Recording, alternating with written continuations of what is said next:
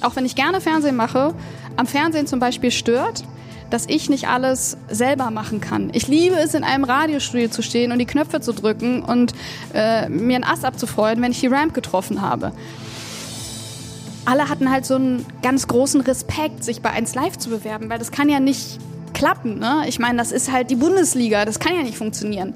Und ich habe immer gedacht, dann bewerbe ich mich halt so lange da, bis es halt funktioniert.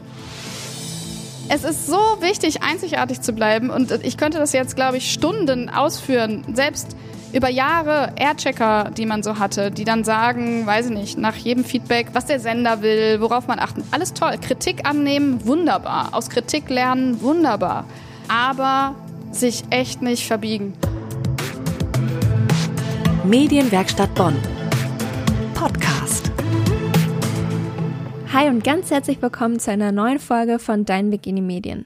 Ich bin Kira und bei mir lernt ihr jeden Monat einen anderen Medienprofi kennen, der oder die euch Einblicke in sein oder ihren Lebenslauf gibt. Meinen heutigen Gast kennt man aus Fernsehen und Hörfunk. Sie hat schon super viel moderiert und hat sogar ihren eigenen Podcast. Aber vor allem kennt man ihre Stimme, weil sie mehrere Jahre bei 1 Live zu hören war. Seit diesem Jahr moderiert sie außerdem das Kulturmagazin Twist auf Arte und trifft die verschiedensten Menschen aus der Popkultur. Ich freue mich sehr, dass Bianca Hauder mir heute von ihrem Weg in die Medien erzählen wird. Ich spreche mit ihr über ihre Anfänge im Bürgerradio, ihr erstes Medienpraktikum und über ihre Rolle in der Öffentlichkeit. Hallo Bianca, schön, dass du heute da bist. Stell dich unseren Hörern doch erstmal gerne selber vor. Wer bist du eigentlich? Oh, das ist eine ganz große Frage, ne? Das ist genauso wie, wenn man jemanden fragt, glaube ich, wie geht's dir? Aber ähm, ich bin Bianca Hauder. Ich ähm, könnte jetzt einfach anfangen mit, was macht man, was hat man studiert, wo kommt man beruflich her, etc. Aber es ist ja auch ein bisschen langweilig. Man kann das ja auch einfach alles nachlesen. Oder du stellst sicherlich noch tolle Fragen dazu. Was kann ich sagen? Im Moment bin ich ziemlich entspannt. Das kann ich sagen, weil ich habe jetzt quasi das Jahr ist für mich rum. Wer mich kennt, weiß, ich bin gar nicht so ein geduldiger, entspannter Mensch, aber jetzt gerade bin ich's. Deswegen ähm, Bianca Hauder ist gerade entspannt. Das würde ich sagen. Das ist doch schon mal eine super Voraussetzung jetzt für unser Gespräch.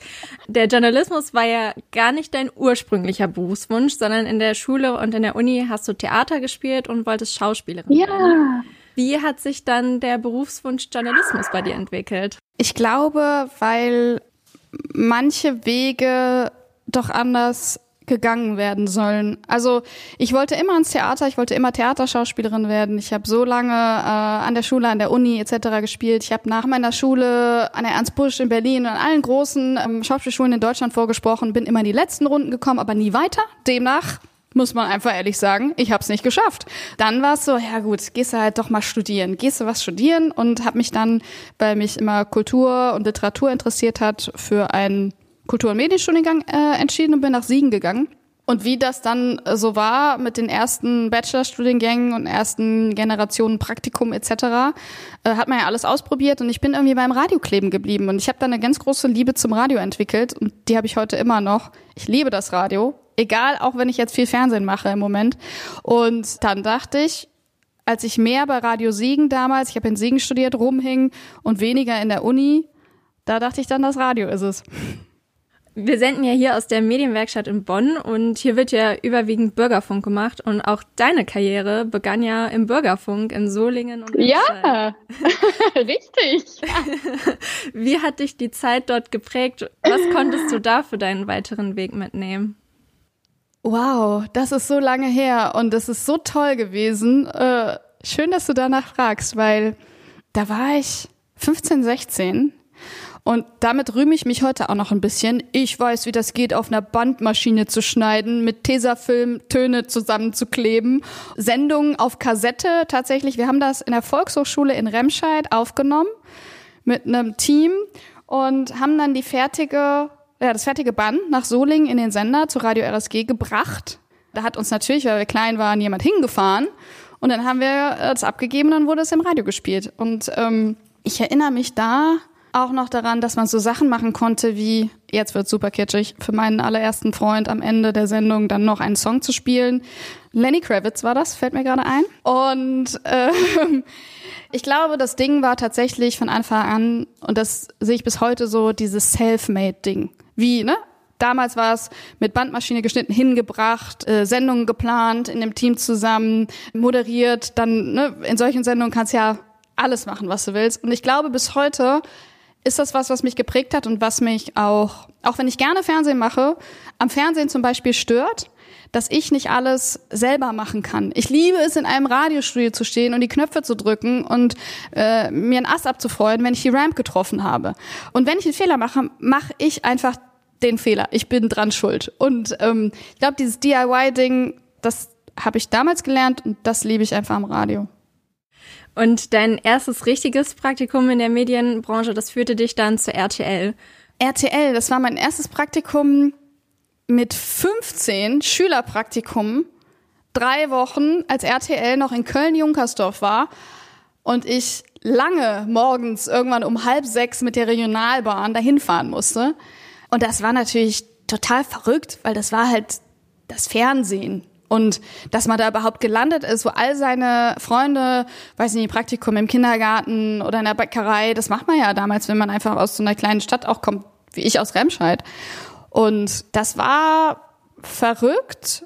Und was mir noch in Erinnerung geblieben ist, ich habe ja so eine Praktikumsmappe auch machen müssen und die habe ich letztens nochmal gefunden und da waren auch viele nette Leute, aber was mir in Erinnerung geblieben ist, war, Katja Burkhardt hat damals schon Punkt 12 moderiert das war ja da total krass. Die war ja Moderatorin, das war ja crazy, egal wie man die jetzt fand. Aber die hat immer so viele Blumen geschickt bekommen von Fans.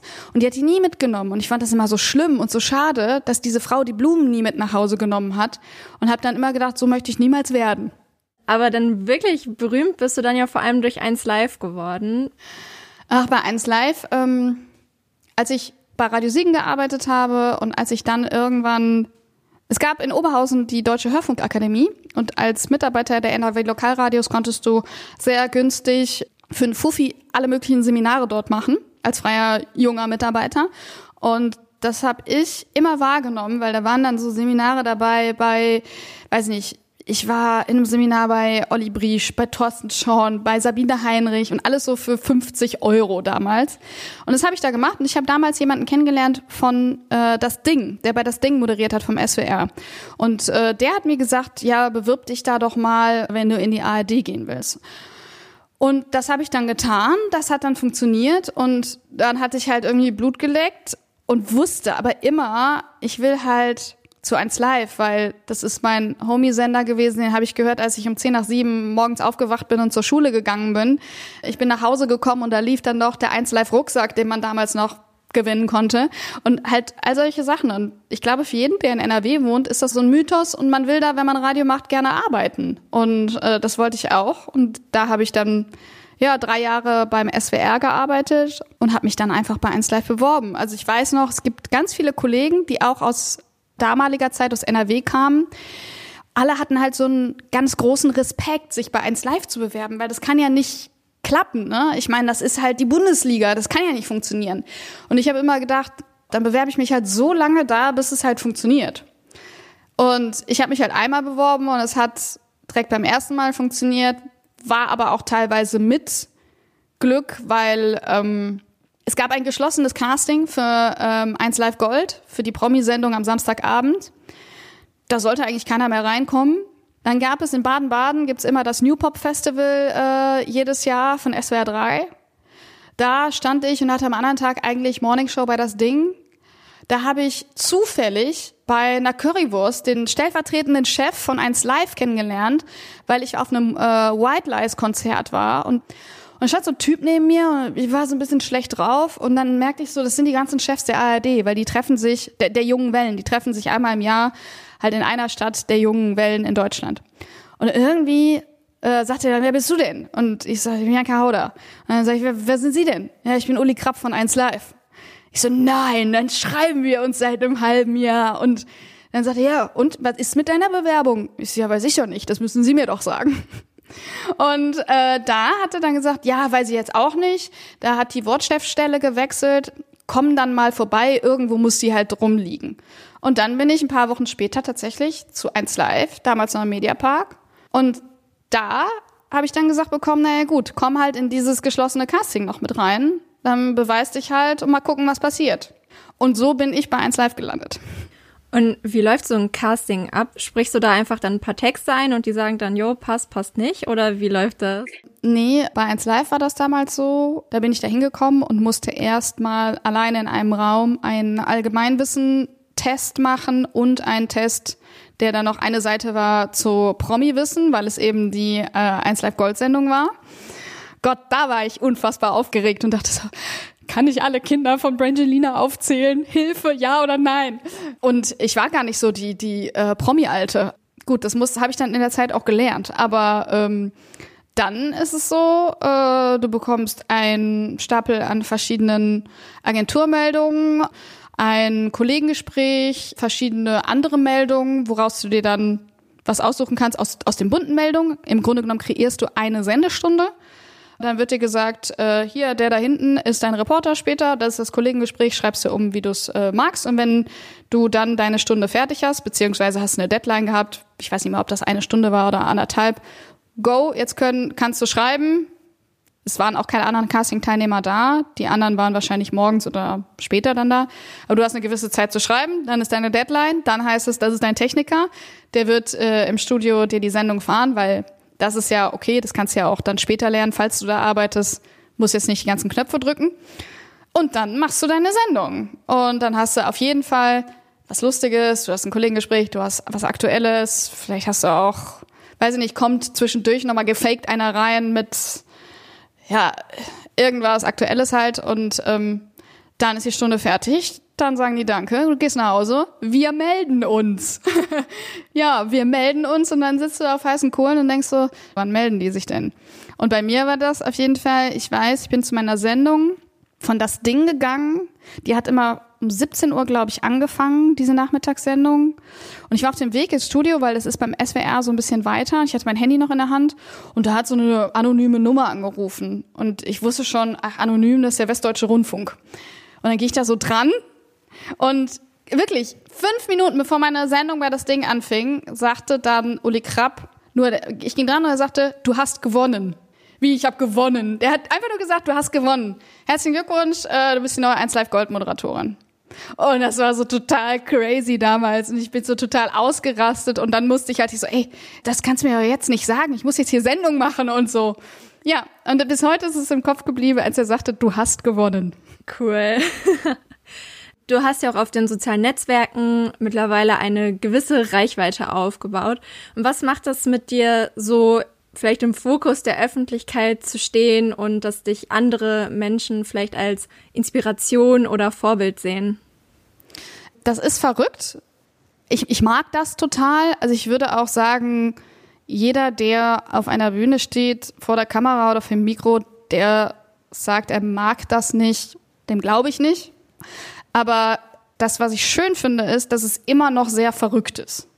Weil man selber hat ja Menschen gehabt früher oder hat auch noch Leute, die man toll findet und oder auch die man kennengelernt hat, wie zum Beispiel damals die ganzen 1 Live-Moderatoren, die ich im Radio gehört habe. Und dann ist das schon verrückt, wenn die irgendwann deine Kollegen sind. Und irgendwann tariert sich das so aus und irgendwann ist das alles gleich und dann ist es auf Augenhöhe.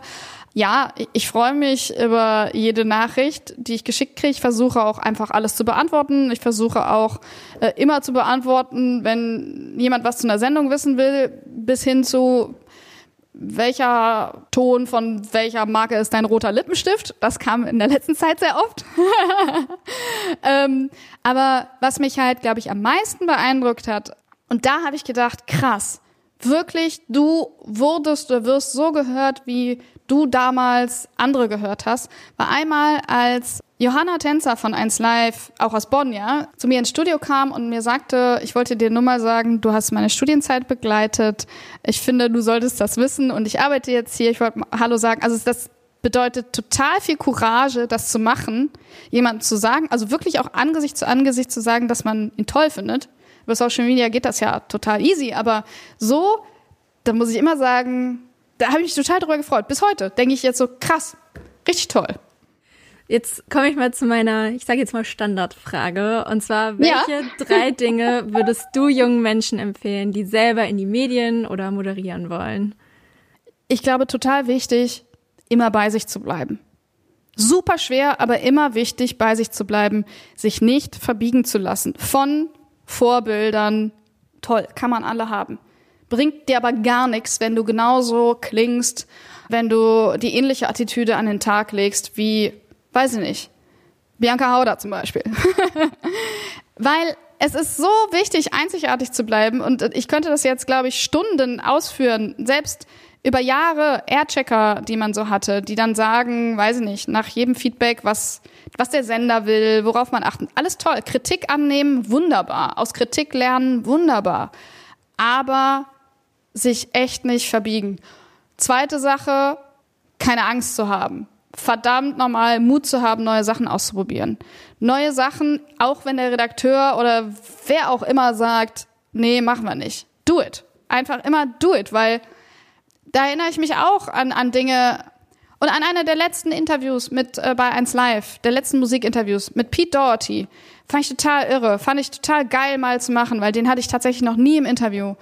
Wir haben das Interview am Ende hockend auf dem Studiopult gemacht. Er hat über halbe Schreibmaschinen erzählt, die er sammelt. Ganze auch, aber äh, halbe auch.